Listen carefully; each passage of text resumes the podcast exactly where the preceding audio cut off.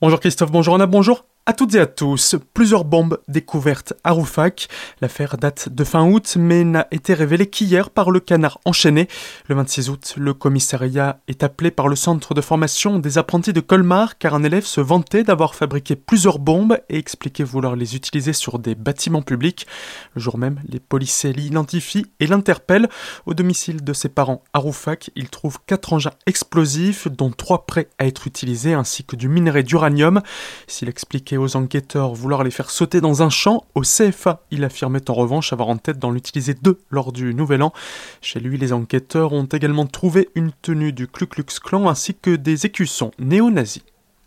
Les vis hydrodynamiques sont arrivés le long de l'île à hauteur d'Ostheim, la région Grand Est a entamé en mars dernier des travaux de réhabilitation d'un barrage datant de 1890, avec en tête plusieurs objectifs, les précisions de Guillaume Stiner, chef de projet. C'est une centrale qu'on construit sur un barrage existant. Il y a une chute de l'ordre de 1m50, 1m60. On va l'équiper avec deux grosses vis hydrodynamiques qui vont développer une puissance maximale brute de 190 kW, ce qui représente à peu près 250 équivalents foyers. C'est un projet qui se veut à plusieurs objectifs, à savoir l'hydroélectricité, mais également tout ce qui est franchissabilité piscicole, puisqu'on construit une passe à poisson en parallèle de l'usine hydroélectrique, ainsi qu'un passe nacelle et une passe à canoë. Donc on prend en compte l'ensemble des usages du site. On veut également compléter l'aménagement suite aux demandes notamment d'élus locaux qui comptent mettre en place des circuits de mobilité douce et notamment euh, cyclistes. Donc remplacer la passerelle technique qui actuellement ne parcourt que la moitié de l'île. On va la remplacer par une passerelle publique qui permettra de franchir entièrement l'île et donc ce sera un point de passage d'une rive à l'autre de la rivière, point de passage qui sont inexistants actuellement entre le pont qu'il y a à Colmar et le pont qu'il y a à Ostheim.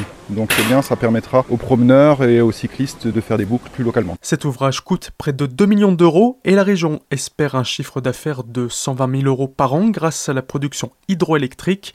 Il sera amorti d'ici 12 à 15 ans et devra être opérationnel pour le mois de novembre. Ce soir se dérouleront les inscriptions à l'école de musique de Turkheim à partir de 19h au foyer André, boulevard Charlegrade. L'ensemble de l'équipe pédagogique donne rendez-vous aux enfants et aux parents pour discuter et mettre en place le calendrier de l'année. L'école est ouverte à tous, enfants et adultes. En plus des cours de solfège, elle propose un enseignement musical dans trois grandes familles d'instruments, les bois, les cuivres et les percussions. À noter également que l'école de musique de Turkheim participe au recrutement des futurs musiciens qui représentent le vivier de l'orchestre d'harmonie. Plus d'infos sur le www.eco-2-turkheim.fr. La traversée à la nage de Célestat revient, déjà la septième édition de cet événement sportif, mais avant tout festif.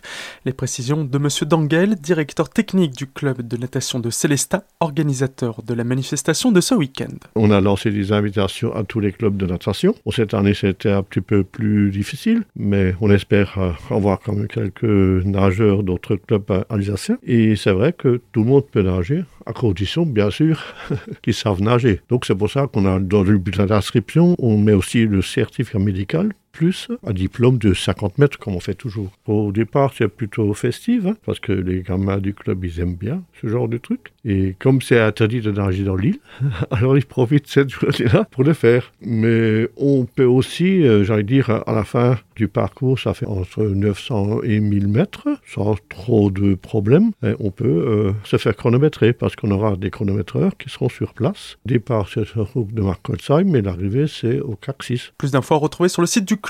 A noter également que niveau sécurité, le club a pris toutes les précautions nécessaires.